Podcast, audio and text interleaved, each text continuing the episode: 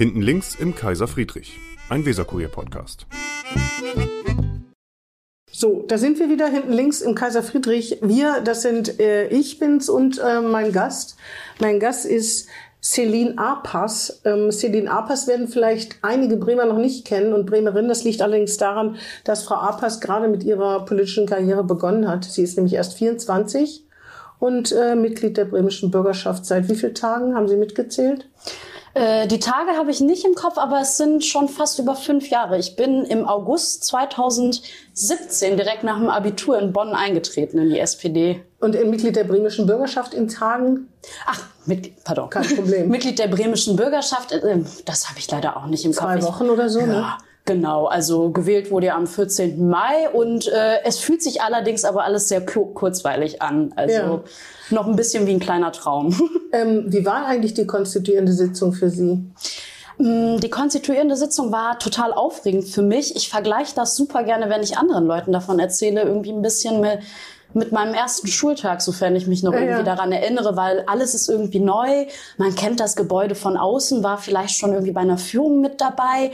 Äh, So ein Plenarsaal hat irgendwie was Magisches an sich und dann doch vorne dabei sitzen zu können, das ist alles irgendwie total spannend. Und die Fragen, die mich vor allem beschäftigt haben, waren natürlich irgendwie, wie Wo wird das? Wie bitte? Wo sitze ich? Wo sitze ich? Wo Neben wem sitze ich? Ja. Ich sitze tatsächlich direkt hinter meinem Fraktionsvorsitzenden und den Stellvertretenden in der zweiten Reihe. Das ist ja toll. Insofern äh, kann ich sagen, dass vielleicht auch noch mal ich mich besonders äh, gut anstellen muss und darauf aufpassen muss, äh, wie ich quasi dort sitze und agiere, weil Die Kameras, die häufig einfangen, müssen sich immer benehmen. ja, das kann ich mir sehr gut vorstellen. Man sagt ja auch immer, früher in der Schule war es so, dass die Chaoten hinten in der letzten Reihe saßen und äh, die Streberinnen und Streber in der ersten Genau, Reihe. das ist auch eine Ich glaube nicht, dass das auch so sein wird in der Bürgerschaft, aber ähm, ich werde mich so gut es geht versuchen zu benehmen. Auf jeden Fall sind sie keine Hinterbänklerin. Jedenfalls nicht aus, ne, wenn die sitzen wird. Meistens, zumindest im Bundestag, sagt man, die Leute, die weiter hinten sitzen, die sind jetzt auch nicht die, die, die sind manchmal weg, sagen wir es mal so. Es ist auch so ein bisschen wie auf Probe gerade das Sitzen. Also wir haben durchaus auch gesagt, dass wir nochmal überlegen, falls sich das anbietet und es vielleicht doch besser ist, nochmal umzusetzen,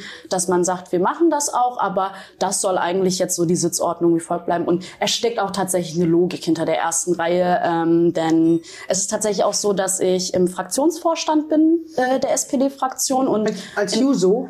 ähm, ich bin ja als? Abgeordnete in der Fraktion und als Aber ist- Abgeordnete bin ich dann in dem Fraktionsvorstand. Aber ist das nicht auch ein Platz für die Jusos freigehalten, sozusagen, wie auch auf der Liste und deswegen Listenplatz 12? Sonst würde man sich ja vielleicht auch wundern, ne? weil nichts gegen sie, aber 24, noch nicht so lange in der Partei, die Ochsentour sozusagen nicht gemacht. Es hat schon auch was mit Jusos zu tun, dass man denen oder junge Leute extra befördern will, sozusagen. Ne? Ähm, ja, absolut, aber das hat auch sehr viel damit zu tun, dass man anerkannt hat, wie wichtig das ist, eigentlich die Perspektiven von jungen Menschen mit einzubringen, dass man erkannt hat, dass ein Bedarf in unserer Gesellschaft da ist, weil man eben auch von dem Bild weggehen möchte, ähm, was man im Kopf hat, wenn man eigentlich an das klassische Bild von, wie sehen PolitikerInnen aus, denkt und wer, ähm, wer macht eigentlich Politik bei uns. Und da hat unsere Partei ganz früh, 2019, nach dem Bürgerschaftswahlkampf erkannt, wir haben einen Bedarf an jungen Menschen, die fehlen im Parlament und wir wollen diesem Bedarf gerecht werden und möchten mit gutem Beispiel vorangehen, wie man eigentlich Listen so aufstellen kann, dass auch junge Menschen vertreten sind. Und zwar auch so, dass sie auch eine große Wahrscheinlichkeit haben, später dann im Parlament zu sein und nicht nur mh, die Liste schmücken. Hm. Aber ich meine, es ist schon so, dass, es, dass die Partei geholfen hat. Das ist ja auch nichts Schlimmes, ne? Natürlich, aber man darf nicht vergessen, dass natürlich dieser Platz, der für die jungen Menschen auf der Liste quasi vorhergesehen ist, auch ein Stück weit von jungen Menschen in der Partei erkämpft worden ist. Ach ja, das stimmt. Das hat Ja, klar, vieles das auch stimmt. damit zu tun, dass wir beispielsweise im so groß, großzügig sind die Parteien da meistens doch nicht. Sondern muss, müssen die Jusos schon ein bisschen Druck machen, dass man ihnen da auch Platz lässt. ne? Das stimmt. Ähm, aber das Schöne bei den Users ist ja auch, dass sie dafür bekannt sind, das korrektiv in einer Partei zu sein Ja. und gerne den Finger in die Wunde legen und da auch gerne mal in den einen oder anderen Kampf reingehen. Und Das ist bei anderen Junior, genau, dass die Jungen in den Parteien ist das ja bei den, Genau, weiß ich genau, nicht, bei den genau. jungen Grünen, äh, der Grünen Jugend und so ist das ja so ähnlich. exakt. Sie sind 1999 in Bonn geboren und 2017 Mhm. in Bonn in die SPD eingetreten. Warum? Exakt. Mm, einerseits, weil ich äh, nach dem Abitur gemerkt habe, dass ich sehr viel Lust habe, mich in einer politischen Partei zu engagieren. Ich weiß, 2019 ist auch die Zeit, wo sehr viel Proteste auf der Straße an Popularität gewonnen haben, gerade wenn es irgendwie die, um die Klimabewegung geht. Aber ich hatte schon immer im Kopf, gerne in Parteipolitik aktiv zu werden. Ähm, das hat sehr viele private Gründe. Ihre Familie ist sozialdemokratisch engagiert gewesen, auch in der Türkei schon, ne? Exakt, exakt. Mein Vater, äh, mein Großvater ist äh, sehr großer Anhänger und Verfechter der türkischen Sozialdemokratie, gerade auch, weil ich aus einem sehr kemalistisch geprägten Haushalt komme, der, was insofern bedeutet, dass es halt sehr sozialdemokratisch angehaucht ist. Und das wurde mir insofern auch ein bisschen in die Wiege gelegt. Nichtsdestotrotz komme ich aber auch aus einem klassischen ArbeiterInnen Haushalt. Das heißt, ähm, ich bin in meiner Familie quasi die erste, die studiert. Wenn man ein bisschen weiter guckt, ist mein Onkel derjenige, der als erstes studiert hat bei uns. Ähm, und man weiß ja auch, je nachdem, aus was für einem Haushalt man kommt, dass man auch mit verschiedenen Problemen oder Herausforderungen zu kämpfen hat in einem Leben. gerade bei Leuten, die eben aus einer sozialen Schicht kommt, die es halt irgendwie nicht so gut hat oder eben aus einer Arbeiterinnenfamilie kommt, dass man da eben auch mit ein oder anderen verschiedenen Herausforderungen zu kämpfen hat, die nicht alle Menschen mhm. haben im Leben. Haben Sie Geschwister? Ich habe tatsächlich eine jüngere Schwester. Ah ja. Ihre Eltern, waren das Ihre Eltern, die sozusagen wollten, dass Sie studieren und äh, dass sozusagen, dass Sie es besser haben, was schon die Grundlage haben, um beruflich erfolgreich zu sein, wenn man es überhaupt will? Mhm. Waren Ihre Eltern es, die da hinterher waren? Ihr Vater oder Ihre Mutter oder wer war das? Es waren meine Großeltern und meine Eltern ah, ja. vor allem. Ähm, es ist so tatsächlich, dass ich ähm, bis zu meinem sechsten Lebensjahr nur mit meiner Mutter groß geworden bin. Sie war alleinerziehend bis zu dem Zeitpunkt und das, was mir quasi von dort aus an immer in die Wiege gelegt worden ist. Gerade als Frau ist es immer wichtig, für ein Leben zu kämpfen, in Unabhängigkeit mhm. und dafür auch selber zu sorgen. Und das mhm. erreicht man vor allem durch Bildung. Mhm. Ähm, denn das emanzipierte Leben, gerade für eine Frau in unserer Gesellschaft, ist sehr wichtig, einfach um ein gutes Leben zu haben. Auf jeden Fall unabhängig, wirtschaftlich unabhängig exakt, zu sein. Exakt, auch, ne? exakt. Ähm, dann waren Sie, haben Sie ein äh, freiwilliges soziales Jahr bei der Welthungerhilfe gemacht. Mhm. Was heißt das bei der Welthungerhilfe in Bonn oder waren Sie im Ausland? Ich war tatsächlich in Bonn. Ich war, mhm. das Hauptquartier der Welthungerhilfe ist in Bonn, aber es ist so ein bisschen wie das Fenster zur Welt gewesen, weil nicht nur ähm, MitarbeiterInnen, die die ganze Zeit in Bonn arbeiten, dort im Hause anwesend waren, sondern eben auch aus den verschiedenen Einsatzländern, aus dem afrikanischen Kontinent, vom asiatischen Kontinent aus. Und das war total spannend, in dieses Austausch in diesen Austausch zu geraten. Ähm, was aber vor allem mich sehr geprägt hat in diesem freiwilligen sozialen Jahr, ist es ein soziales Jahr im politischen Leben gewesen, war auch der Austausch während der Seminare, die man hatte, mit den anderen freiwilligen Dienstleistenden, die bei verschiedenen Organisationen mhm. tätig waren. Und es waren vor allem auch sehr viele junge Menschen, die dann bei Parteien aktiv mhm. waren. Und insofern hatte man da auch schon direkt so einen kleinen politischen Diskurs bei mhm. den Seminaren. Und der hat mich auch sehr geprägt tatsächlich. Warum haben Sie nicht bei der SPD oder bei einer anderen Partei FSJ gemacht? das ist tatsächlich ein ganz banaler Grund. Äh, ich habe leider mich zu spät beworben. ja, kann auch mal passieren, ne? Ja, also so wie viele junge Menschen ging es mir natürlich auch nach dem Abitur so, dass ich nicht exakt wusste, was mhm. ich machen möchte. Und dass ich aber auch gesagt habe, es ist okay, nicht zu wissen, was ich direkt machen möchte, weil ich finde, wir müssen weg von einem, Be von einem Bild kommen, wo man jungen Menschen direkt an die Hand gibt, dass sie irgendwie zack in den Ausbildungsmarkt müssen, zack irgendwie studieren müssen, um dann perfekt und vorbereitet für die Arbeitswelt zu sein. Ich glaube, es ist in Ordnung, wenn junge Menschen sich Zeit dafür nehmen, um sich anzuschauen, mit was sie eigentlich in Zukunft ihre Zeit verbringen möchten. Ja, kommt immer darauf an, wer das finanziert, ne? Natürlich, natürlich, also wenn, natürlich. Wenn man das selber finanziert, dann spricht wahrscheinlich nichts dagegen. Ähm, jetzt, dann sind Sie nach Bremen gekommen wegen des Studiums, vermute ich mal. Da, gibt's das nur in Bremen? Ich habe davon noch nie gehört. Integri integrierte Europastudien, was ist das überhaupt? Ähm, das ist ein total spannendes Fach. Ähm, man denkt erstmal wahrscheinlich, dass es alles irgendwie nur was mit Europa zu tun hat, mit dem Europäischen Parlament. Aber so ist es gar nicht. Ähm, das Schöne an diesem Studienfach ist, es hat ähm, sehr viele verschiedene Schwerpunkte. Also es ist eine Mischung aus Soziologie, Politikwissenschaften, Kulturwissenschaften und Geschichte. Und man kann sehr viel quasi selber wählen, also das Studium sehr interessensgeleitet gestalten. Oh ja. Und das ist das Schöne. Und ähm, das ist im Endeffekt auch das, was ähm, mich sehr dazu motiviert hat, mich für diesen Studiengang zu bewerben, äh, weil ich das doch eigentlich ganz nett fand, gerade auch in der Phase, wo man sich natürlich nicht sicher ist, weil irgendwie ist es nicht immer einfach, eine Entscheidung zu treffen, die einen bis zum Lebensende vielleicht hin begleiten wird. Und so ist es ja manchmal mit einem Studium auch. Und gerade da dann die Wahlfreiheit innerhalb eines Studiengangs zu haben, das hat mich doch wohl sehr positiv begeistert, weswegen ich dann diesen Studiengang gewählt habe, aber auch eben die inhaltlichen Punkte. Und gibt's den nur in Bremen? Ähm, tatsächlich ja. Ich habe bis jetzt nirgendwo anders einen Studiengang äh, gesehen, der so ähnlich ist. Und ähm, schlussendlich hat es dann dazu geführt, dass ich nach Bremen gezogen bin, womit ich sehr zufrieden bin. Ah ja, tatsächlich. das wollte ich nämlich noch fragen. Wann sind Sie nach Bremen gekommen? 2000? 2018, direkt nach dem FSJ war Ja, das. Sie kommen aus Bonn, das ist ja auch eine Studentenstadt, natürlich ein bisschen kleiner. Was waren so Ihre ersten Eindrücke in Bremen? Was ist Ihnen besonders aufgefallen? In Bremen aufgefallen ist tatsächlich, dass, also das ist auch so, dass es mir jetzt immer noch auffällt, wie freundlich und nett die Menschen hier tatsächlich sind. Also ich habe das, was ich über Bremen gehört habe, war immer, ja, Bremen ist eigentlich eine Großstadt, aber doch total klein. Ähm, und man sagt doch auch irgendwie, dass es ein Dorf ohne Straßenbahn Mit- ist. Dorf mit Äh, Straßenbahn. mit Straßenbahn, Ja, ja. pardon, natürlich. ähm, und das fand ich recht interessant, weil anders wie viele andere in meinem Alter war ich irgendwie von Anfang an auf dem Trip, dass ich gesagt habe, ich will nicht in eine Großstadt. Hm. Ich möchte in eine Kleinstadt mit einem Großstadtfeeling. Und das habe ich in Bremen gefunden. Das hatte ich ein bisschen in Bonn, aber irgendwie ist es ja so, dass man als junger Mensch nicht immer gerne zu Hause bei sich Hm. bleiben möchte und auch mal was anderes sehen möchte. Und in Bremen habe ich das gefunden, was ich gesucht habe und bin total glücklich. Also es sind halt eben nicht nur die Menschen, die total freundlich sind, es ist auch die Vielfalt an Menschen, es ist die Vielfalt von Geschichten, denen man hier begegnet.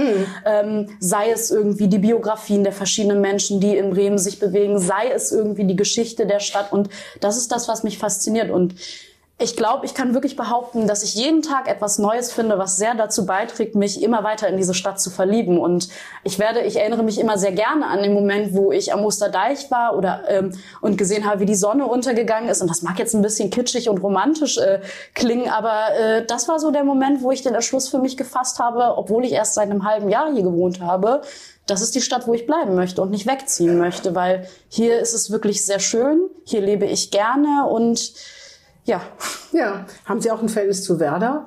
Zu Werder tatsächlich erst später bekommen. Haben Sie Ähm, aber inzwischen? Inzwischen schon, wobei ich sagen muss, dass mein Herz vor allem für den Bremer SV schlägt Ah ja, am Panzenberg. Also ich glaube, es ist eine große Besonderheit, äh, ein wunderschönes, kleines, aber feines Fußballstadion zu haben, was direkt unter einer Autobahnbrücke liegt und vor allem auch die Fanszene begeistert mich sehr.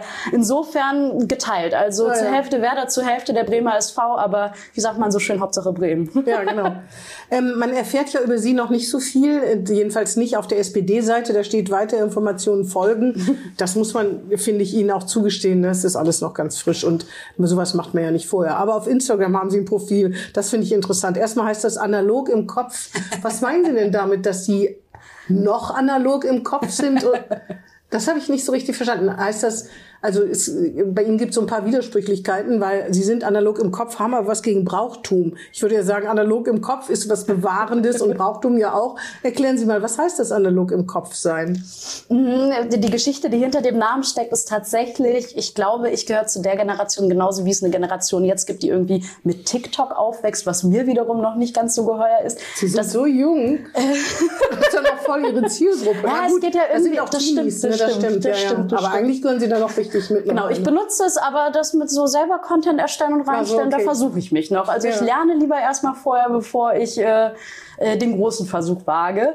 Ähm, aber genau, ich bin ja quasi mit der Entstehung von Instagram aufgewachsen und das ist tatsächlich der allererste Name, den ich dann für mein Profil genommen habe. Und seitdem habe ich den nicht geändert, weil ich irgendwie finde, naja, irgendwie ist das doch ganz nett, wie so ein kleines Zeitzeugnis und Analog im Kopf habe ich damals gewählt, weil ich eine sehr große Liebe zur analogen Fotografie entwickelt Ach so, habe. verstehe. Und ähm, da steckt tatsächlich eigentlich gar nicht so viel tiefgründiges dahinter. Ähm, ich fand es einfach ganz witzig, mir Originell. diesen Namen zu geben, originell. Ähm, und so ist dieser Name auch geblieben. Verstehe. Und dann beschreiben Sie sich selbst, ich auch als sozial jung und gut aussehend. Das ist ja selbstbewusst. Und das gehört natürlich heute dazu, aber ich als alte Frau darf das sagen, wundere mich über diese wahnsinnige Selbstinszenierung. Bei Ihnen sind ja auch, nicht nur bei Ihnen, ich würde mal sagen, bei 90 Prozent aller Instagrammer, sehr viele Fotos von sich selbst. Ne? Das ist irgendwie, finde ich das befremdlich. Aber sagen Sie mal, wie ist das, wenn Sie sagen, gut aussehend? Natürlich sind Sie gut aussehend, aber ist das Selbstbewusstsein oder oder geht das noch weiter? Oder wieso, wieso macht, zeigt man sich da selbst andauernd? Oder mhm. na, andauernd ist übertrieben, aber oft. Mm, ich glaube, im Grunde genommen funktionieren soziale Netzwerke auch so, auch wenn man sich die Algorithmen, ich will das jetzt gar nicht irgendwie äh, zu tief beleuchten, aber wenn man sich die Algorithmen auch anschaut, dann geht es auch immer sehr viel darum, eben sehr viel von sich selber zu mhm. zeigen, weil das natürlich irgendwie dann auch hervorgehoben wird, weil das irgendwie das ist, was vom Algorithmus gewünscht ist.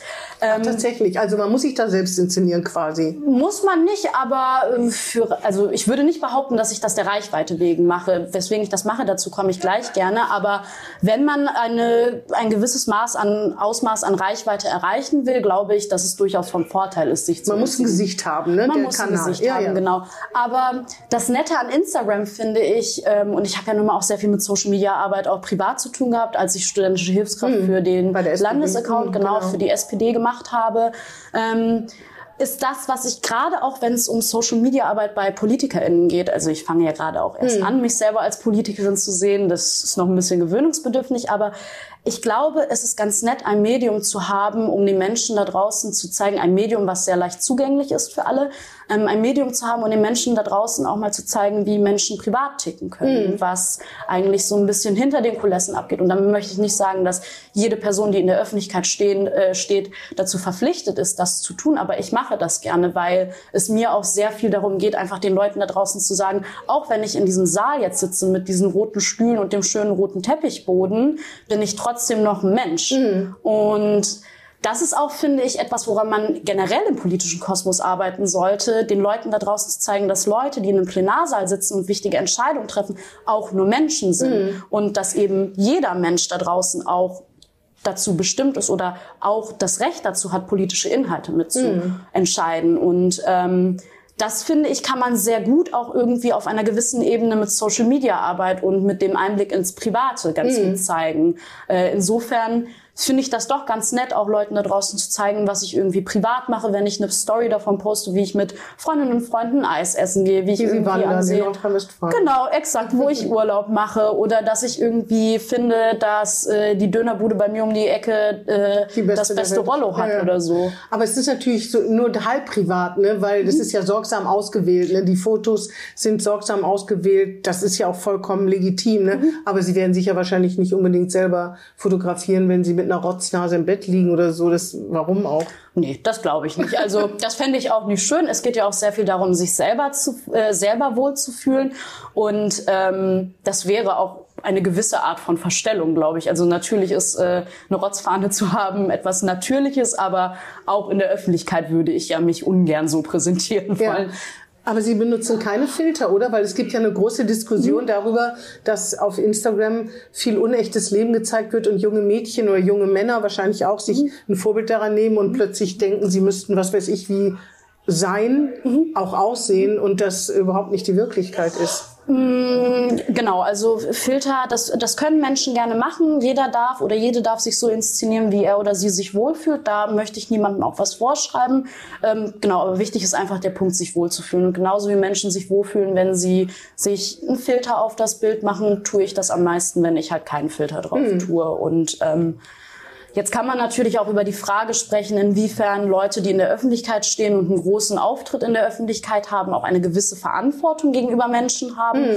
Aber das ist ja vielleicht wiederum die Brücke, die ich zu der ursprünglichen Frage, die Sie gestellt hatten, mit äh, wie viel steckt eigentlich hinter dem Wörtchen gut aussehen, was ja, genau. ich in genau. mein Profil packe. Ja. Ähm, ich selber kann mich eben als gut aussehen oder als schön empfinden, auch wenn ich keinen Filter drauf packe. Und gerade auch Frauen und Mädchen in dieser Gesellschaft haben ja auch sehr viel einfach ähm, damit zu kämpfen, was für Standards eigentlich an sie gesetzt mhm. werden. Und ich glaube, gerade irgendwie jetzt mal aus so einer, ich bin ja auch eine Feministin, als die mhm. würde ich mich nur mal beschreiben, gerade auch aus so einer feministischen Sichtweise geht es einfach darum, sehr viele junge Mädchen und Frauen auch zu bestärken, indem man ihnen sagt, tu das, was dir am meisten gefällt und das, worin du dich am besten wohlfühlst. Und das ist vielleicht auch so ein bisschen eine Verantwortung, die dahinter steckt. Ja, verstehe.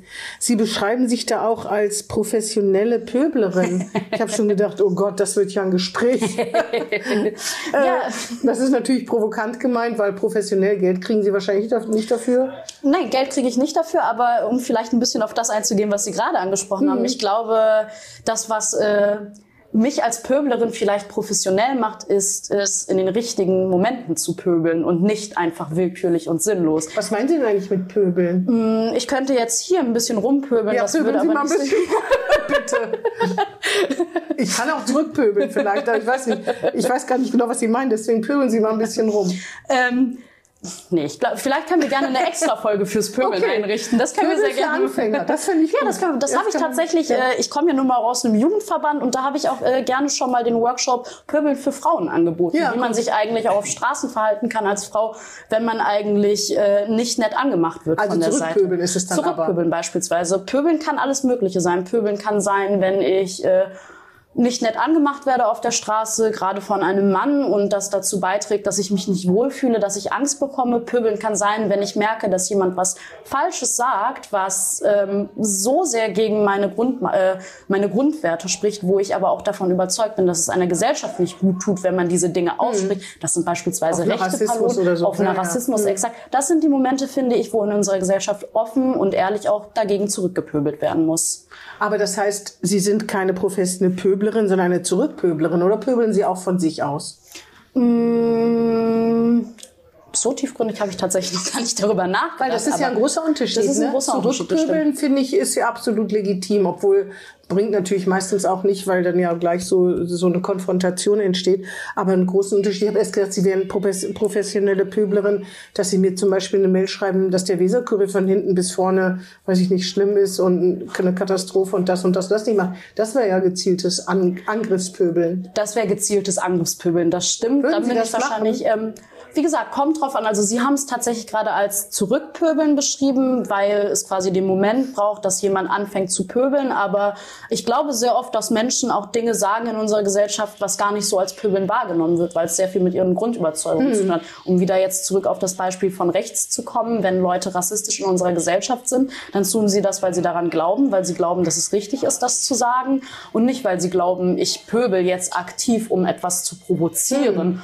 oder um ein Zeichen zu setzen, sondern weil sie, Sie eben sagen nur Ihre Meinung in Ihren Augen, ne? Genau, genau, genau. Und es gibt sehr viele Leute in unserer Gesellschaft, die der Meinung sind, gerade auch im politischen Diskurs, da es sehr viel darum geht, zurückhaltend zu sein, immer sehr vernunftbasiert zu handeln.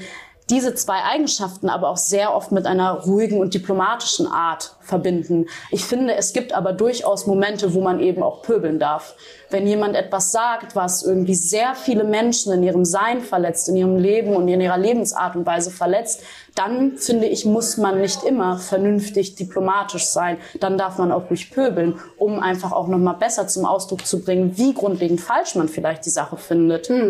Und zu zeigen, dass man das nicht toleriert. Und das mit dem Pöbeln für Anfänger machen wir mal oder Pöbeln für Frauen. Sehr gerne. Aber eine, nur eine, vielleicht ein kleines Beispiel. Wenn Sie in der Fußgänger, wenn ein Mann in der Fußgängerzone oder so oder irgendwo in der Straßenbahn sagt, na Süße, du bist aber, oder du bist aber auch eine Hübsche. Mhm. Wäre das schon was zum, zu, zu pöbeln? Finde ich schon. Und was würden Sie dann zum Beispiel sagen? Also sehr oft wird ja auch darüber gesprochen, dass es nicht in Ordnung ist, irgendwie mit demselben Ehrgeiz oder mit Un Unhöflichkeit diesen Menschen zu begegnen. Aber ich frage mich, was ist denn die richtige Reaktion in diesem Moment? Und ich glaube, in solchen Momenten geht es Frauen sehr oft so, dass sie gar keine Zeit darüber haben, nachzudenken, was denn jetzt eine angemessene Antwort darauf ist. Wenn ich mich nicht wohlfühle aufgrund eines Verhaltens von einer Person, die von mir gegenüber ausgeht, dann darf ich das auch sehr gerne zum Ausdruck bringen und auch auf die Art und Weise, äh, in der ich es okay finde, in dem Moment, um einfach auch anzumarkern, hey, das ist nicht in Ordnung, was du hier gerade machst, weil das mich in meinem Sein verletzt oder mich auch verunsichert vielleicht. Was würden Sie denn da antworten?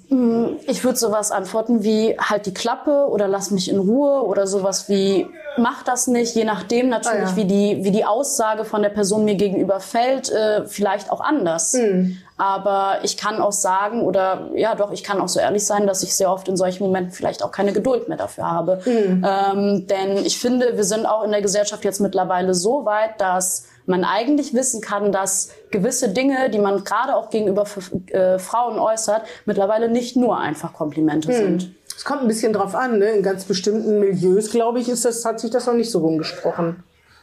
Auch bei den Frauen nicht.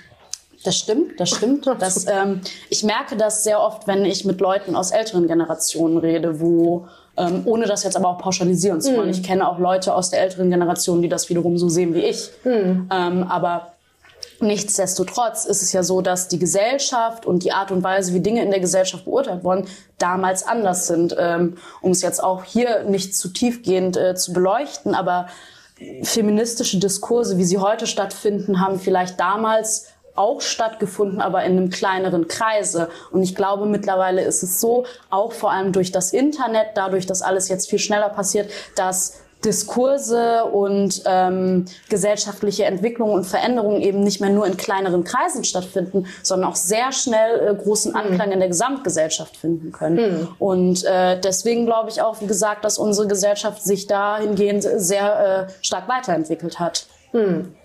Ähm in der SPD, ähm, Sie sind jetzt in der Bürgerschaft, sind da eigentlich schon die Rollen verteilt? Wissen Sie schon, äh, welche, mhm. was machen Sie denn? Äh, Nein, so. tatsächlich nicht. Ah, ja. ähm, so wie alle anderen Parteien befinden wir uns gerade in der Sommerpause. Im politischen Betrieb in Bremen ist es ja genauso wie ja. in der Schule quasi, dass zwar organisatorischer und administrativer Kram noch stattfindet, mhm. ähm, der politische Betrieb aber quasi gerade schon auf Sommerferien ist. Und auch wenn andere Fraktionen da schon so weit sind, ist es bei uns tatsächlich ah, ja. noch nicht der Fall. Bei uns ist ja auch so, dass ein sehr großer Wechsel stattgefunden hat. Es sind viele neue Gesichter mhm. mit dabei. Viele Leute sind gegangen aus mhm. privaten Gründen, weil sie mhm. gesagt haben, irgendwie wenn es am schönsten ist, soll man gehen, weil man irgendwie vielleicht privat was Nettes machen möchte. Ähm, insofern findet bei uns, wie gesagt, ein sehr großer Umstrukturierungsprozess gerade statt. Angesetzt ist aber, dass äh, die einzelnen Abgeordneten ihre Themen bekommen für die erste Sitzung nach der Sommerpause. Mhm, im August ähm, am Anfang, genau, mhm. wenn dann quasi alles äh, wieder in den Lauf kommt und es dann so richtig losgeht, auch mit den ganzen Ausschüssen und mhm. Deputationen. Ähm, bei mir ist es tatsächlich so, ich kann nicht sagen, welche Themen ich bekomme. Ich kann aber gerne darauf eingehen, äh, was ich mir wünsche. Mhm. Ähm, denn ich bin natürlich auch mit meinen eigenen Themen in den Wahlkampf reingegangen und das sind für mich drei zentrale Themen. Ähm, das ist zum einen das Thema Feminismus beziehungsweise die Gleichstellung der Frau oder auch aller Geschlechter. Ich finde, das ist ein sehr großes Thema, was angegangen werden muss. Ähm, auch wenn man vielleicht glaubt, dass wir sehr vieles schon erreicht haben, was wir auch getan haben, gibt es dennoch sehr viele Probleme, finde ich, in unserer Gesellschaft, die wir anpacken müssen. Gerade aus politischer Perspektive, wenn man sich irgendwie anschaut, dass Frauen und Männer in verschiedenen, äh, in den gleichen Berufsfeldern immer noch unterschiedlich viel Geld verdienen. Ähm, oder wenn es darum geht, wer eigentlich Sorgearbeit im Privaten übernimmt. Ähm, dann aber auch ein anderes Thema, was mich natürlich beschäftigt, äh, Antidiskriminierung, Integration, wie kriegen wir es eigentlich hin, dass alle Menschen, die zu einer Gesellschaft äh, gehören, sich aber auch in dieser Gesellschaft wohlfühlen und dementsprechend auch integriert werden und ein Teil unserer Gesellschaft und werden. Und sich integrieren, also von beiden Seiten. Ne? Exakt, natürlich. Es ist immer ein beidseitiger Prozess. Da denke ich auch, dass Feministinnen sich auch um das Thema kümmern müssen, wie die Rolle der Frau in anderen Kulturen ist. Und dass Total. das leider auch, äh, das sieht man ja sogar im Straßenbild manchmal, wenn eine Frau hinter ihrem Mann zum Beispiel hergeht, dass das ganz normal ist natürlich in der mhm. Kultur und man trotzdem auch mit diesen diesen Frauen reden muss, ob sie das wirklich machen müssen, ob mhm. sie sich so unterordnen müssen oder ob sie oder ganz oft sind ja mit äh, äh, Familien mit migrantischem Hintergrund, wo die Frauen viel später Deutsch lernen als die anderen der Familie. Die müssen das natürlich nicht, aber fragen kann man ja schon, ob das vielleicht nicht auch irgendwie es halt schwieriger macht, zum Beispiel sich unabhängig zu machen. Natürlich, es gibt durchaus Familien und Kreise, in denen das passiert, aber auch nicht alle, das stimmt. Nee. Aber umso wichtiger ist es eben, äh, wenn wir jetzt schon mal auf das Thema eingehen, auch eine, einen intersektionalen Blick auf die Dinge zu haben. Ich finde, ähm, Politik muss so funktionieren, dass man auch Zusammenhänge ganz viel miteinander denkt. Und das hat auch sehr viel damit zu tun, dass es zum Beispiel eine Frau, die in Deutschland geboren ist, aber dennoch eine Frau ist, natürlich auch sehr viel mit irgendwie Sexismus zu kämpfen hat. Aber eine Frau beispielsweise, die irgendwo in einem anderen Land geboren ist und hier nach Deutschland kommt, nochmal mit anderen Problemen mhm. zu kämpfen hat, dass da noch mehr Probleme dazukommen. Und da finde ich sehr wichtig, ähm, so wie Sie es gesagt haben, auch die Zusammenhänge zu erkennen und auch einen besonderen Blick natürlich auf diese Menschen zu bringen. Und mhm. das geht auch ein bisschen ein Stück weit auf das ein, was ich mir so vorgenommen habe oder weswegen ich es auch wichtig finde, dass Menschen wie ich eben auch in diesem großen Saal in der Bürgerschaft partizipieren und Politik mitbestimmen. Denn ich versuche nämlich auch eine gewisse Art von intersektionaler Perspektive mit reinzubringen. Ähm, es ist nicht ein Zufall, dass mich das Thema Feminismus sehr viel beschäftigt, dass mich das Thema Gleichstellung der Frau sehr mhm. viel beschäftigt, aber auch das Thema Antidiskriminierung und Antirassismus. Ähm, das hat natürlich sehr viel auch mit meiner Vita zu tun und der Art und Weise, genau, wie ich auch aufgewachsen und geprägt bin mhm. durch diese Gesellschaft. Damit möchte ich, aber verstehen Sie mich nicht falsch, damit möchte ich nicht sagen, dass migrantische Frauen sich immer um das Thema Gleichstellung der Frau und Antidiskriminierung kümmern müssen. Ähm, Frauen, die eben eine ähnliche Vita wie ich haben, können genauso gut in Plenarsaal Wirtschaftspolitik Auf vertreten. Jeden Fall, genau. Ähm, Genau, aber diese Zusammenhänge und dieses Zusammendenken von verschiedenen Kategorien und wie diese sich beeinflussen, das finde ich ist ein ganz wichtiger Punkt, der eben gemacht werden muss mhm. in der Politik und der beachtet werden muss. Genauso wie ich es wichtig finde eben, dass man in verschiedenen Politikfeldern auch schauen muss, inwiefern betrifft es eigentlich junge Menschen? Mhm. Was für Auswirkungen hat das auf junge Menschen, wenn wir die und die Entscheidung treffen? Mhm. Ähm, und um diesen Dreiklang nochmal aufzustellen, also die Themen, die mich wirklich sehr bewegen, sind halt eben die Gleichstellung der verschiedenen Geschlechter, Antidiskriminierung und Gleichstellung. Und das Dritte? Und das Dritte natürlich auch die Art und Weise, wie wir junge Menschen mit in die Politik so, einbinden mh. und wie es jungen Menschen besser geht in unserer Gesellschaft. Mhm. Denn junge Menschen dürfen nicht von der Politik vergessen werden, denn junge Menschen sind halt auch die Generation von morgen, die politische Entscheidungen mitbestimmen mhm. werden. Und das sollen sie auch dürfen, wenn sie jung sind. Und man sollte nicht deswegen ihnen suggerieren, dass sie das ab einem bestimmten Alter dürfen. Nee, das stimmt. Aber Jugend an sich ist auch noch keine Qualifikation, finde ich. Nein, natürlich nicht. Aber ich finde, es bringt eine sehr wichtige Perspektive mit ein. Ja. Ähm, ich glaube, dass eine Grundschülerin oder vielleicht ein besseres Beispiel, ein eine Schülerin in der Abiturphase vielleicht einen anderen Einblick hat auf äh, das Thema, wie wollen wir eigentlich Schule vor morgen gestalten, als vielleicht eine Person, die äh, mit Overhead-Projektor und Kreide und Tafel groß geworden Aha, ist. Aha, das spricht gegen mich, was? Nein, das behaupte ich. Ich kann da auch viel zu beitragen. ähm, ich würde nicht sagen wollen, dass Sie da kein Anrecht mehr haben oder Menschen aus Ihrer Generation, die Dinge mehr anzusprechen. Aber ich glaube, es sind Prozesse, die vielleicht auch gemeinsam stattfinden sollen und dürfen. Denn genauso wie Sie oder Menschen aus Ihrer Generation das Recht haben, mitzuentscheiden, sollten das eben auch die Leute, die es betrifft. Hm. Ja, ja, ich weiß schon. Ich meine nur, das ist tatsächlich miteinander. Ähm, die, also das sind die Themen, die Sie gerne machen würden. Kriegen Sie denn eine Sprecherrolle? Wissen Sie das schon? Oder steht das auch noch nicht Wie fest? gesagt, das steht alles ah, ja. noch nicht fest. Ähm, Eigentlich würde man ja, wenn naheliegend wäre zu sagen, Sie machen die jugendpolitischen Themen Ende aus. Ne? Das würde mich freuen. Also das, womit ich reingegangen bin, ist auch zu sagen, ich möchte mich für die Jugend engagieren in diesem Plenarsaal, in den verschiedenen Ausschüssen. Ich möchte mich eben für die Belange junger Menschen einbringen. Um Ach, das wäre okay. Ich habe gedacht, Sie würden jetzt sagen, ich will aber nicht jugendpolitische Sprecherin sein, weil ich habe ja eigentlich andere. Verstehen Sie, was ich meine? Weil es so der Klassiker ist. Mhm. Frauen machen Soziales und Kultur, kennen Sie ja, ne? Mhm. Und äh, die harten Themen, Finanz und Wirtschaft, das ist Gott sei Dank schon lange nicht mehr so war, mhm. aber ganz lange so, ne? Das stimmt, aber das ist genau, das ist genau das, was ich eben meinte. Mhm. Also ich fände es falsch, immer zu suggerieren, dass Menschen, die diese die diese Perspektiven mitbringen, automatisch dafür vorbestimmt ja, sind, genau. in diese Rollen zu schlüpfen. Ja. Aber das ist ja durchaus etwas, was ich selber möchte. Mhm. Das ist ja quasi auch der Grund, warum ich angetreten bin, warum ich gesagt habe, ich möchte gerne auch Teil dieser Fraktion. Teil. Aber haushaltpolitische Sprecher wäre doch auch ganz schön. Das wäre ganz nett, aber ich glaube, da das vorstellen. Mh, ich glaube, da gibt es Menschen, die besser geeignet ja, sind als also ich. So ein bisschen, da, da fehlt vielleicht wirklich so ein bisschen politische Erfahrung. Ist ja auch echt kompliziert, ne, das mhm. Thema. Ja, total. Das geht uns ja auch schon mhm. auch so. Ähm, Sie werden, ähm, ähm, haben Sie da irgendwie, Sie werden irgendwann werden Sie eine, werden Sie Bütt gehen müssen und reden müssen wahrscheinlich in der Bürgerschaft. Die Wahrscheinlichkeit ist groß. Sie werden es wahrscheinlich auch wollen, so wie ich Sie jetzt so einschätze, oder? Äh, natürlich, ich glaube, das gehört zu den Aufgaben meiner Abgeordneten dazu. Äh, wie hoch aber das Level an Aufregung vom ersten Mal sein wird, das weiß ich noch nicht, aber ich denke mal, es wird sehr hoch sein. Ja. Haben Sie sich sonst, ich meine, Sie kennen die Bürgerschaft schon als politisch interessierter Mensch, Sie sind ja auch stellvertretende Juso-Landesvorsitzende. War ich. War, Sie waren stellvertretende. Ja, genau. War, waren also auf jeden Fall schon länger in der SPD. Mhm. Da kennt man natürlich das Parlament. Haben Sie da, kriegt man da nochmal so einen Anfängerkurs oder so, dass Sie nochmal durch alle Räumlichkeiten, wie Sie einen Raum organisieren, falls Sie irgendwie mhm. ein Hearing machen wollen oder irgendwie eine Sitzung oder so. Mit, Sie können ja jederzeit Leute einladen, ne, als äh, Abgeordnete. Mhm Abgeordnete. Ist das doch mal so oder, oder ist das eigentlich alles klar, weil dann fragen sie halt einen erfahrenen Kollegen fertig aus. Geht ja auch, ne?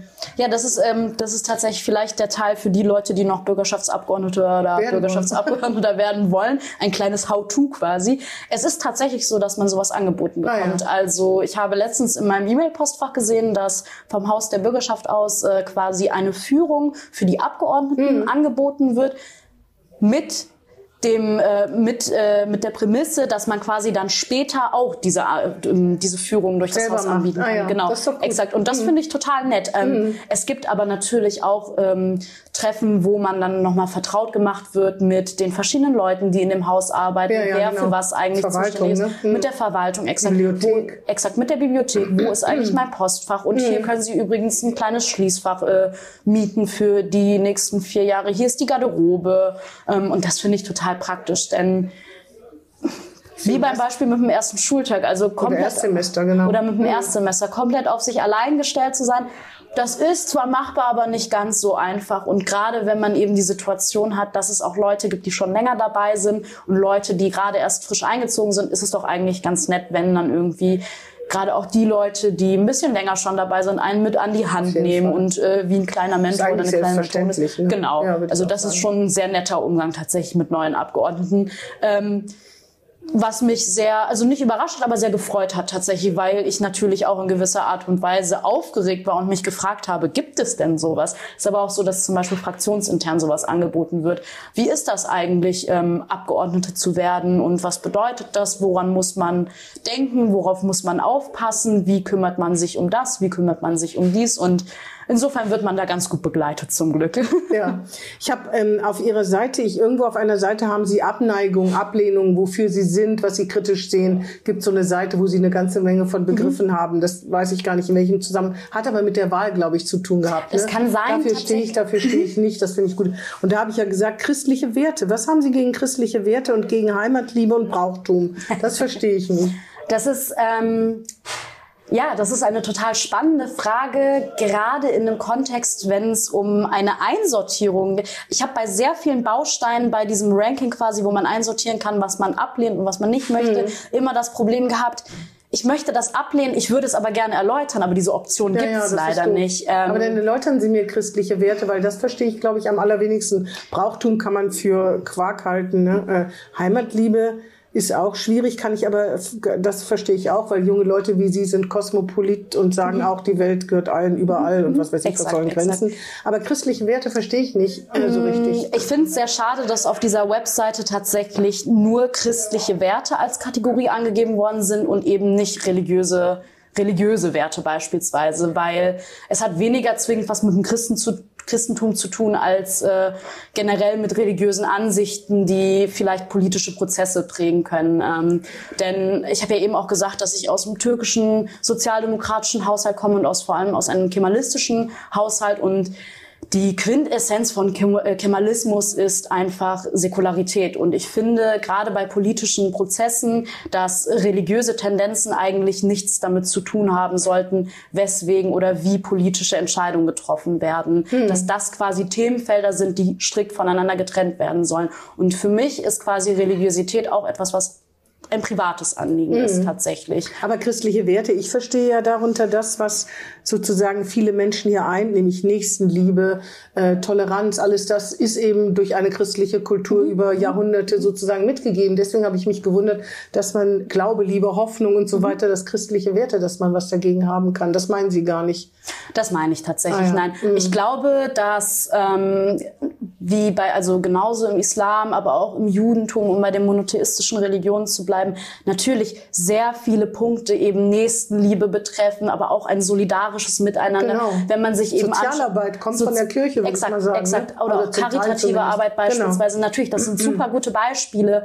Ähm, aber den Punkt, den ich an der Stelle machen wollte, und wie gesagt, das ist sehr ungünstig ja, einfach verstehe. durch dieses okay. Tool, ist einfach, dass ich religiöse, vor allem religiös-extremistische ja, Tendenzen, absolut ja, fundamentale Tendenzen einfach sehr ablehne. Ah, okay. Und das, das ist was ganz anderes, ne? sozusagen. Sie kann genau. gar nicht die. So, Brauchtum, Freimarkt zum Beispiel, Brauchtum, 980 Jahre Freimarkt, das ist ein Brauchtum in Bremen.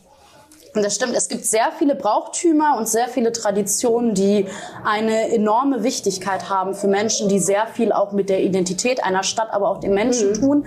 Ähm, das finde ich gut, das genieße ich auch sehr, aber irgendwie hat sich in meinem Kopf ein bisschen das Bild ge breit gemacht, wenn ich an traditionelle Brauchtümer denke in Deutschland, ähm, dass ich vor allem Punkte im Kopf habe, die mich stören, weil ich sehr viele Bilder im Kopf habe, wo es um die Exkludierung von Menschen geht, wo es um Rassismus geht, wo es um Sexismus geht.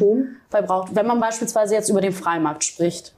Ähm, und es ist vielleicht nicht per se den Brauchtum, den ich ablehne, sondern das, was um diesen Brauchtum herum stattfindet, um ehrlich zu sein. Ähm, wenn wir uns jetzt zum Beispiel den Freimarkt anschauen, mhm. dann finde ich sehr oft, dass man sehr gut beobachten kann, dass dieser vielleicht nicht zwingend ein sicherer Ort für alle Menschen ist, ähm, gerade wenn man sich irgendwie Festzelte anschaut. Und ich habe das Gefühl, dass mittlerweile ähm, Bräuchtümer sich verändert haben. Wenn man sich beispielsweise das Oktoberfest anschaut, dann ist das natürlich das Brauchtum, was einem einfällt, wenn man irgendwie an deutsche Traditionen und Festlichkeiten denkt. Aber es ist auch nicht mehr das, was es früher mal war, weil ich glaube, dass sehr viel, ähm, Beispiel, um beim Beispiel des Oktoberfests zu bleiben, mittlerweile damit auch in Verbindung gesetzt wird, irgendwie ein Party, Betrinkurlaub draus zu machen, wo Menschen sich wirklich sehr daneben benehmen und das irgendwie alles außer Kontrolle gerät und das auch ein bisschen dazu führt, dass viele Menschen sich nicht mehr dort wohlfühlen und schlussendlich auch dafür, dazu führt, dass viele Menschen gar nicht mehr Teil dieser Brauchtümer sein möchten, weil sie sich eben dort nicht mehr wohlfühlen. Obwohl, das ist schon ein sehr einseitiges Bild. Ich glaube, die Mehrheit der Menschen auf dem Oktoberfest, auch vom Freimarkt, leben sich, benehmen sich eher korrekt. Das sind ja immer so ein paar, das ist bei der Freibad-Diskussion in Berlin, in Neukölln, dass man jetzt so tut, als ob irgendwie Gruppen von jungen Männern mit Migrationshintergrund irgendwie die Krawallmacher sind, sondern es, es passiert mal, deswegen würde man am Lie sagen, Freibäder sind gefährlich. Ne? Das ist ja ein bisschen zugespitzt. Also beim Oktoberfest, ich gerade beim Oktoberfest, wo sich die Welt trifft, das ist ja ein Weltereignis, da kommen Menschen aus allen möglichen Nationen, ist ja noch viel mehr als, als, als in äh, Bremen, also beim Oktoberfest. Ne? Mhm. Also da würde ich gerade sagen, das ist ja was Verbindendes und die finden halt, weiß ich nicht, Schuhplattler toll. Mhm. Muss ich, muss man nicht teilen, muss man nicht verstehen. Aber das ist so. Deswegen wundert mich das ein bisschen. Und bei Freimarkt, das sind ja die Menschen, die das sozusagen negativ machen an sich. War das ja mal ein Viehmarkt mit Karussell, Amüsement und äh, ja. Man hat das sich eine Zuckerstange gekauft und sich gefreut. ja, so. Das stimmt, aber es ist genau das, was ich eben versucht habe zu beschreiben. Also das, was mittlerweile um diese Bräuchtümer herumschwirrt und das, was aus den Bräuchtümern gemacht wird, eben nämlich irgendwie vielleicht nicht ähm, das Oktoberfest an sich zu zelebrieren, sondern eben daraus ein, ein Wochenende zu machen, wo man sich eben daneben benehmen kann, beispielsweise, wo man sich zuschüttet mit Alkohol beispielsweise. Aber es ist wirklich ein kleiner Ausschnitt, ne? Karussell fahren, zum Beispiel Freimarktler, sie haben noch keine Kinder. Wenn ihre Kinder sagen, Freimarkt, Freimarkt, wo kommt mein Freimarktsgeld? Und sich da wie Bolle freuen, wenn sie Karussell fahren dürfen, ne? das ist ja der andere Teil sozusagen der Wirklichkeit. Ne? Das stimmt, das ist der andere Teil der Wirklichkeit, aber trotzdem darf man eben die andere Seite nicht vergessen. Und es mhm. ist genauso wichtig, eben ein Augenmerk auch auf die Leute zu haben, die sich dann nicht so wohlfühlen, weil bei wenn man sich diese zwei Seiten anschaut, dann finde ich, darf man nicht die beiden Seiten gegeneinander ausspielen. Man darf nicht sagen, nur weil es so vielen Menschen hier gefällt auf dem Freimarkt, ist es egal, wie es den Leuten geht, die sich nicht wohlfühlen. Mhm. Und wenn ich gerade an eine große Gruppe von Frauen denke, die davon erzählen, dass sie angegangen werden, dass sie im Zelt äh, von, also im Festzelt von Leuten belästigt werden, dann stelle ich mir natürlich die Frage, warum muss, warum ist das eigentlich so und was trägt eigentlich dazu bei und was können wir eigentlich tun, um dafür zu sorgen, dass solche Dinge nicht mehr passieren und sich eben alle und nicht nur, nicht nur ein großer mhm. Teil wohlfühlt, sondern eben alle. Obwohl das hat, glaube ich, nichts mit dem Freimarkt zu tun, weil das am Ballermann auch passiert. Das stimmt, das stimmt, aber macht's nee, nicht, nicht genauso. Besser, genau, macht es ja, nicht ja. besser. Genau. Ah ja, das habe ich verstanden. Und Heimatliebe? ja, Heimatliebe, ähm, da müsste man jetzt größer ausholen. Also ich möchte damit nicht sagen, dass es falsch ist zu sagen, ich liebe meine Stadt. Ähm, ich möchte damit, also Heimatliebe. Man kann so auch sein Land lieben. Man kann auch sein Land lieben, aber ich finde nur bis zu einer gewissen Art und Weise, weil Heimatliebe hat, kann für viele was Positives bedeuten. Aber wenn ich gerade in Deutschland, und damit möchte ich nicht sagen, dass alle Menschen, die sagen, dass sie ihr Land leben, so sind. Aber gerade wenn ich in Deutschland an das Wort Heimatliebe denke, dann denke, äh, äh, denke ich sehr viel an Leute eben, die ein gewisses Bild von Heimat im Kopf haben, wo viele Menschen eben kein Teil davon sind. Die sagen, dass es früher besser war und jetzt schlechter ist, weil eben verschiedene Kulturen ein Teil geworden sind dieser Heimat. Ähm, was in meinen Augen etwas sehr Schönes ist. Ich finde es total schön, wenn Menschen zusammenwachsen, wenn verschiedene Kulturen aufeinandertreffen und eben immer neue Dinge entstehen und in so, also wenn man beim Heimatbegriff bleibt, vielleicht auch eine gewisse neue Art von Heimat entsteht. Ich finde es aber falsch, wenn Leute sagen, Heimat ist ein starrer Begriff, der immer gleich bleiben muss und sich nicht wandeln darf. Wenn man sagt, dass äh, deutsche Heimat für mich bedeutet, dass äh, sie nur deutsch sein darf, dass nur deutsche Teil dieser deutschen Heimat sein darf. So, und das finde ich nicht in Ordnung. Da haben Sie aber auch einen sehr negativen Begriff.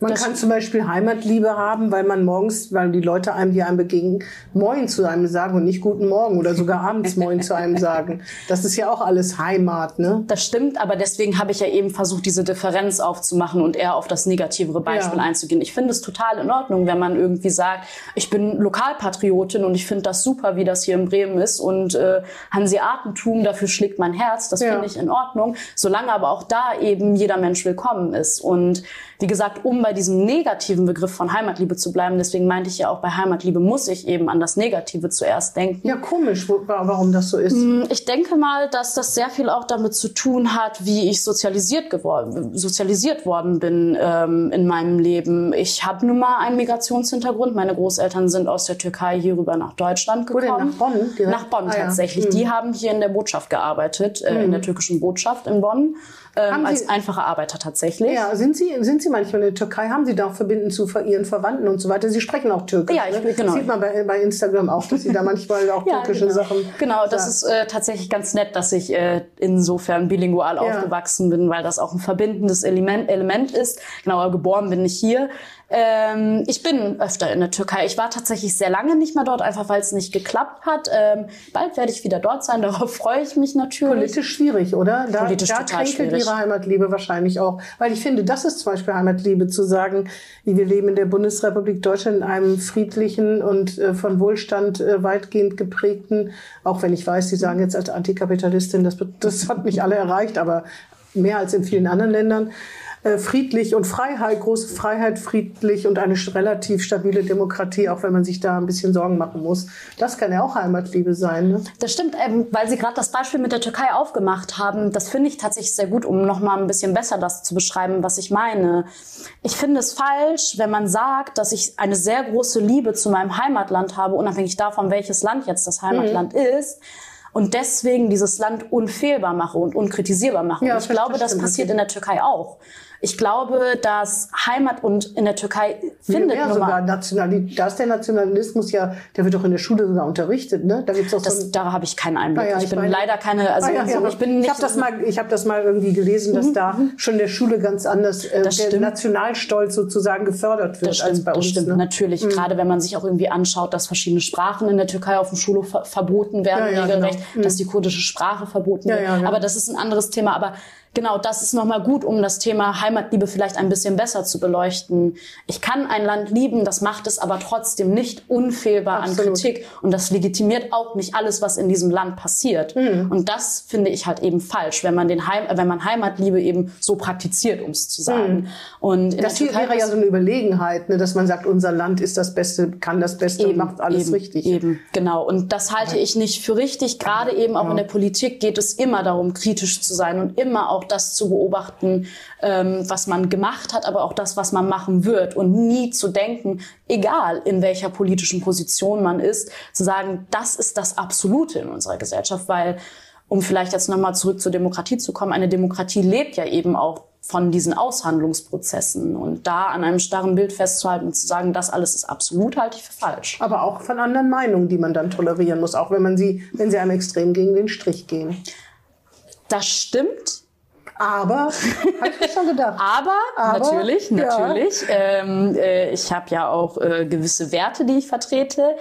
Das gilt meiner Ansicht nach nicht für politische Werte, die dieses System kaputt machen wollen. Und das, das ist oder betrifft vor allem meiner Meinung nach rechtspopulistische, rechtsradikale oder grundlegend rechte Meinungen. Aber auch Linksradikale. Mm, ich glaube aber, dass wir in unserer Gesellschaft ein größeres Problem mit Rechtsradikalen aber haben. Linksradikale, also da würden Sie es genauso sagen. Oder religiöse Fundamentalisten zum Beispiel. Wenn es darum geht, wenn es in unsere Gesellschaft auf die Art und Weise betrifft, unsere Gesellschaft und unsere solidarischen Strukturen zu zerstören, dann lehne ich das Hm. natürlich ab. Ähm, aber man sagt ja auch sehr oft, oder Rosa Luxemburg hat ja auch schon mal gesagt, Freiheit ist immer die Freiheit des Andersdenkenden. Genau. Das ist die Quintessenz von Demokratie, das finde ich auch so. Aber es bedeutet nicht die Freiheit der Andersdenkenden, die das Andersdenken der anderen Menschen verbieten wollen. So, Das und stimmt. das halte ich für fatal, weil Aber dieser Spruch von Rosa Luxemburg, das stimmt auf jeden Fall. Aber dieses, das muss man erstmal aushalten, ne? Die Freiheit der Andersdenkenden. Das heißt, sie werden ja auch mit den äh, Bündnis Deutschland ehemals äh, äh, AKA äh, Bürger in Wut sozusagen zu tun haben, dass man sich mit denen inhaltlich auseinandersetzen muss. Nur bis zu einem gewissen Punkt, würde ich sagen, ähm, weil ich keine Lust habe, mit Menschen über Dinge zu diskutieren, wo ich weiß, ohne es jetzt pauschal bei allen Leuten von Bündnis Deutschland zu wissen, bevor ich da jetzt was Falsches sage oder voreilig handle.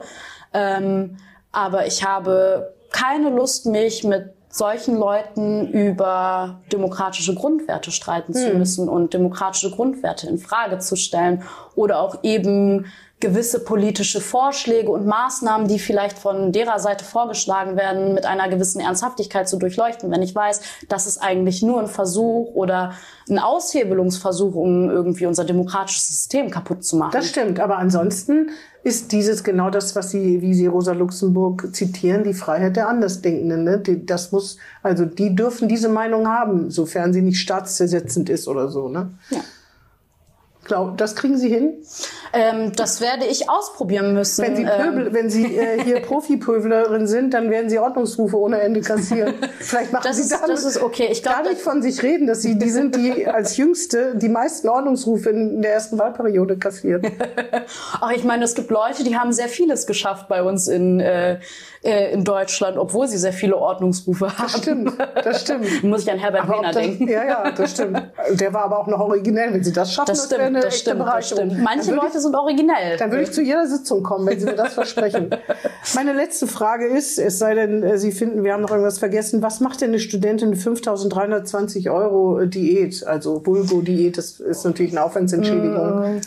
Mit den 5300 Euro werde ich erstmal einen sehr großen Teil zurücklegen müssen, um meine Steuern zu bezahlen.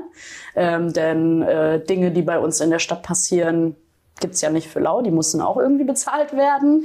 Ich halte es aber auch eben richtig, wenn man so viel verdient, einen großen Teil abzugeben. Ähm, es ist tatsächlich so, als ähm, Abgeordnete bei uns in der SPD, und ich bin mir ziemlich sicher, dass es eben bei den anderen Fraktionen auch so ist, dass man einen großen Teil eben auch an die Partei spenden muss, denn auch Parteien müssen Mhm. sich finanzieren, auch wenn sie anders Geld durch Mitgliedsbeiträge beispielsweise bekommen.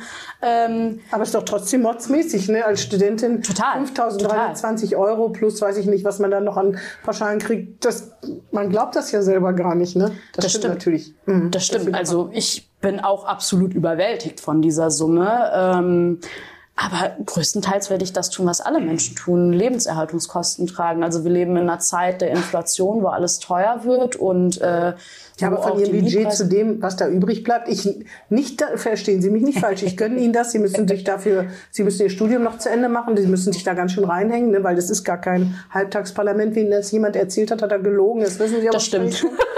Das habe ich auch gemerkt. Das heißt, ich gönne Ihnen das wirklich aufrichtig. Nur, das ist halt, wenn ich denke, als ich als 24-Jährige, wenn mir das jemand gesagt hätte, ich, das kann ja gar nicht wahr sein. Ne? Genau. Auch wenn Sie in großen Teilen, Sie werden wahrscheinlich auch freiwillig spenden, so schätze Eben, ich wollte gerade sagen, also es gibt sehr viele Dinge, an die ich Geld spende. Ich bin mit Herz und, Herz und Seele und weil ich auch glaube, dass es sehr wichtig ist in Deutschland, aber auch insgesamt in der Welt, in unserer Gesellschaft, äh, Gewerkschaftsmitglied. Ich bin bei der Verdi Mitglied, äh, deswegen wird auch ein erheblicher Teil dahin gehen. Ich bin aber auch bei verschiedenen Vereinen, sei es irgendwie der Verein. Sind Sie beim Bremer SV? Beim Bremer SV noch nicht, aber dieses Jahr bin Ah, ich ja. Mitglied. Ah ja, das müssen Sie auch bezahlen. Ne? Damals, genau, damals hat das noch nicht so geklappt, aber jetzt, wie gesagt, mit diesem Geld, was ich habe, Ah ja. eröffnen sich halt eben auch Ja, neue stimmt. Optionen, genau. Und äh, dann gehört auch noch dazu, dass, das wird ja immer von unseren Eltern so nett äh, uns äh, eingeprägt, dass man natürlich auch ein bisschen Geld auf Seite tun sollte.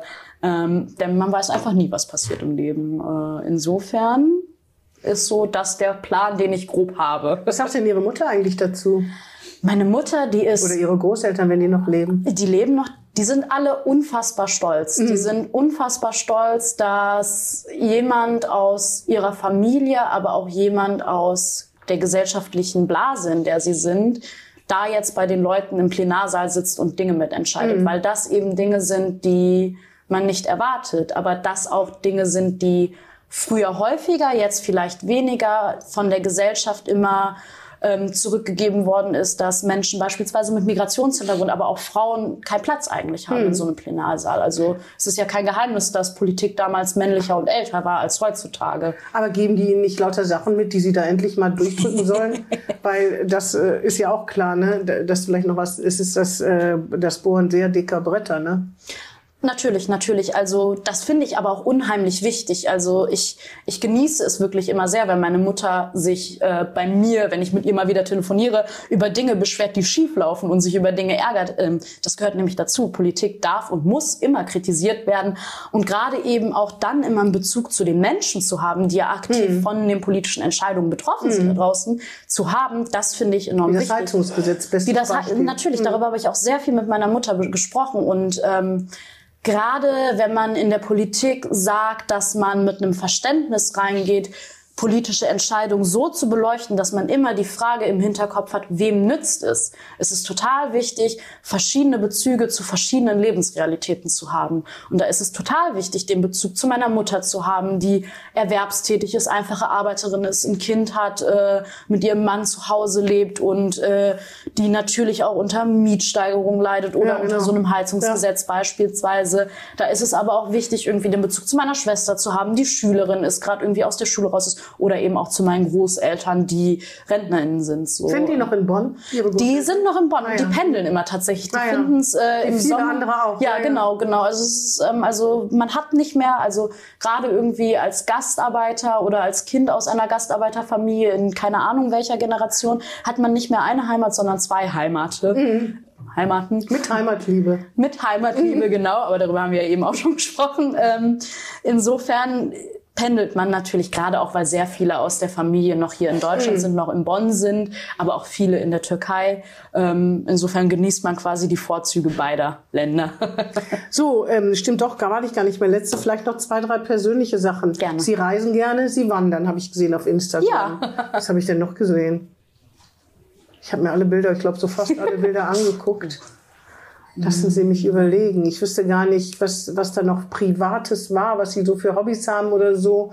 Ist da irgendwie was äh, rausgekommen? Sie, da war ein Bild, da sah man Sie an so einem Tisch mit Kaffee, da stand, das wäre Ihr Lieblingsplatz. Ich weiß nicht, was das heißt, Frühstücken oder Kaffee trinken. Sind Sie so ein Kaffeetrinkmensch? Oh, da haben Sie so eine gestreifte Bluse an. Ich weiß nicht, ob sich das Bild so von oben herab gemacht. Da ist so eine silberne Kaffeetanne, Kaffeekanne auf dem Tisch und da steht, das wäre Ihr Ort oder so irgendwie so ähnlich.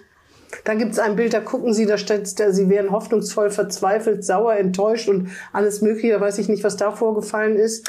Oh, das ist, vielleicht kann man ganz gut darauf eingehen. Ähm, nun, nun bin ich auch eine junge Person irgendwie, momentan aktuell, die äh, sehr vieles miterlebt und damals, das weiß ich noch ganz genau, haben mich sehr viele verschiedene Themen eben bewogen, genauso wie viele andere junge Menschen. Und diese Aufzählung der verschiedenen Gefühle hat einfach sehr gut wiedergespiegelt, wie ich mich gefühlt habe in dem Moment, weil... So ein Gefühlschaos, meinst du? So ein Gefühlschaos, mhm. weil ich glaube, dass gerade auch junge Menschen einfach in einer sehr schwierigen Lage, also Natürlich gibt es Menschen, die es auch schwierig haben in anderen Lebenslagen gerade.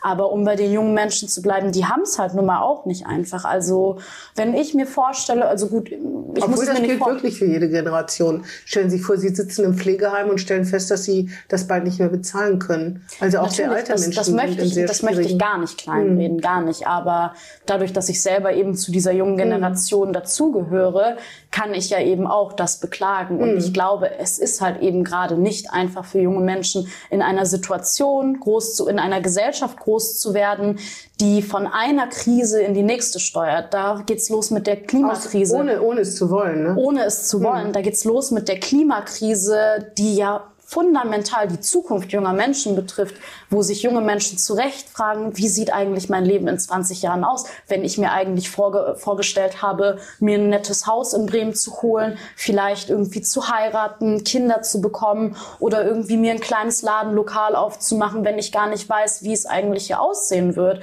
weil ich nicht weiß, was für Ausnahme der Klimawandel auf das Klima und auf das Stadtbild genommen hat. Nach der Klimakrise kam der Krieg in der Ukraine, danach kam die Energiekrise. Also es ist sehr viel von Krise zu Krise und die aktuelle Generation wird ja immer gerne die Generation Z genannt. Ich nenne die aktuelle Generation aber auch gerne die Generation Krise, weil sie eben mit sehr vielen Krisen zu kämpfen hat und man zu Recht auch durchdrehen kann und verzweifelt sein kann hm. in so einer Situation und sehr gut großen Unmut äußern kann. Ja, obwohl die älteren Leute werden sagen, ich habe den Krieg miterlebt und die Nachkriegszeit, wir haben gehungert. Was sagen die denn da eigentlich? Ne? Das ist auch zu Recht, muss man sagen. Ne? Da kann man sich Natürlich, ja nicht das würde ich was, niemals abstreiten. Genau, also das, das ist oder in der Ukraine. Was sollen da die jungen Leute sagen, wenn die hier mit unseren Problemen sozusagen konfrontiert werden? Das ne? würde ich niemals abstreiten. Aber dadurch, dass ich diese Wahrnehmung eben in der Situation auch als Person, die es betrifft, als junge Person habe in diesem Moment, war das quasi die Geschichte, Verstehe, die hinter ah, ja. diesem Post geschreckt hat. So, Hobbys, ne? Wandern, in Urlaub fahren. Also Sie haben, Sie haben einmal äh, geschrieben, Sie machen Urlaub eine Stunde von Bremen entfernt. War das in Nordrhein-Westfalen? Ähm, Obwohl, nee, das war das, tatsächlich, das war so. tatsächlich hinter Farel am Jadebusen ah, ja, war das. Jadebusen, das war genau. total nett in einem kleinen Häuschen mit Reddach. Ähm, das habe ich sehr genossen. Ja. Äh, ich finde, es gibt sehr viele schöne Ecken, wo man Urlaub machen kann und Urlaub Gar nicht so weit. Genau. Genau und Urlaub kann für viele was mit besonderen Orten zu tun haben. Das ist bei mir auch der Fall aber vor allem auch sehr viel mit Abschalten ja, einfach. Ich mache manchmal Wochenend Kurzurlaub in Fischerhude. Ja, das ist total nett. Also Urlaub hat sehr viel auch mit Fahrrad hinfahren, ja. wenn man nicht so unsportlich wäre wie ich. das kenne ich. Ich glaube, ich würde auch nicht mit dem Fahrrad hinfahren wollen. Also ich mache zwar gerne auch Radtouren, ähm, aber ich bevorzuge dann doch irgendwie öffentliche Verkehrsmittel, weil ich keinen Führerschein habe. Und was haben Sie sonst ähm. noch für Hobbys? Also wenn Sie Zeit überhaupt dazu haben, neben Parteiarbeit, Studium und so ist ja wahrscheinlich nicht so viel. Ich gehe unfassbar gerne und leidenschaftlich gerne in Bremer Kneipen. Ah, ja. Ich liebe es, in Kneipen zu sein. Also da habe ich, ich kann Ihnen auch leider nicht sagen, was Welche meine Lieblingskneipe ist, weil es da einfach zu viele von okay. gibt. Aber am liebsten habe ich tatsächlich die Kneipen, wo die verschiedensten Menschen sind, wo ich äh, neben mir sitzen habe. Den, so wie das Horner Eck, so in die Richtung. Wie das Horner Eck beispielsweise, aber auch ganz viele verschiedene andere Kneipen in Walle zum Beispiel. Das Prösterchen finde ich wunderbar. Kennen Sie das Er und Sie? Das Er und Sie kenne ich auch, da war ich auch schon sehr oft. Da finde ich es auch total so, nett. Ja. Also ich genieße, also ich, Kneipen haben eben dieses Magische, finde ich, an sich, dass sie wie das Fenster zur Welt funktionieren können, weil es eben ein Ort ist, wo sehr viele verschiedene Menschen Auf toleriert werden und wo man mit den verschiedensten Menschen Menschen zusammen an einem Tisch sitzt, mit denen man eigentlich nie zusammenkommen würde, aber dieser Tisch dann auf einmal einen eint und man Obwohl, da muss ich jetzt mal sagen, es gibt auch Kneipen, wo das Gleiche passiert wie auf dem Freimarkt und Natürlich. auf dem Freimarkt kann das Gleiche passieren wie in diesen Kneipen. Es kommt auf die Leute an, verstehen Sie? Ich verstehe. Wenn man, wenn man Pech hat, da sind lauter Idioten, ne, dann wird man nicht glücklich an so einem Freimarktsabend. Äh, aber wenn man Glück hat und es ist eben wie in der Kneipe, wo die, der soziale Status, das Alter und so weiter keine Rolle mhm. spielt und die Leute einfach reden, wie ihnen der Schnabel gewachsen ist, das kann halt auch in beide Richtungen so sein. Ne? Ich glaube, es gibt ganz üble Kneipen, wo ganz üble Sprüche an den Wänden hängen und wo absolut, man rückwärts absolut. wieder raus, rausgehen würde. Absolut, ne? aber auch da genauso eben wie beim Freimarkt oder beim Oktoberfest, wie ich es äh, gesagt habe, hat es auch ganz viel mit Verantwortung zu tun. Ähm, Natürlich gibt es sehr viele Orte, wo es eben für viele Leute eben sehr unangenehm werden kann, aber da liegt es eben auch in der Verantwortung von, in dem Fall vom Wirt oder der Wirtin, mhm. da auch durchzugreifen, denn auch da hat man, ich finde, so eine Kneipe ist wie ein kleiner Mikrokosmos. Mhm. Also auch wenn die Kneipe quasi das Abbild unserer Gesellschaft ist, muss man da auch in gewisse Dinge eingreifen, wie beispielsweise zu sagen dann in dem Moment, hey, du bist hier gerade chaotisch oder du sorgst dafür, dass Leute sich nicht wohlfühlen, für dich gibt's hier gerade keinen Platz. Hm. So. Ja. Das war ein gutes Schlusswort. Äh, ich bedanke mich bei Ihnen für das Gespräch. Jetzt haben die Menschen, äh, die Sie verfolgen werden in der bremischen Bürgerschaft, Sozialdemokraten, Leute, die sich für Politik interessieren und Ihre Wähler, 781 780 haben Sie sich selbst gewählt? Natürlich. Ja, genau. Ich, ich, es war mir am Anfang Die Stimmen sind es ja, ne? Ja. nicht Personen, genau. Ähm, das äh, kennen Sie ein bisschen besser kennengelernt und ich auch. Davon habe ich auch profitiert. Ja, das ist, glaube ich, das Erste, was man lernt, wenn man das erste Mal für egal was für ein Amt kandidiert. Äh, mir hat man mal gesagt, äh, wenn man von sich selbst überzeugt ist, dann wählt man sich auch selbst. Ja, klar. Ja, dann vielen Dank. Äh, vielen Dank an unsere Zuhörerinnen und Zuhörer. Und wir werden von Ihnen hören. Wie gesagt, Pöbeln für fortgeschrittene Anfänger oder Frauen können wir gerne mal machen. Sehr gerne. Ich bedanke mich. Das war Hinten links im Kaiser Friedrich, ein Weserkurier-Podcast.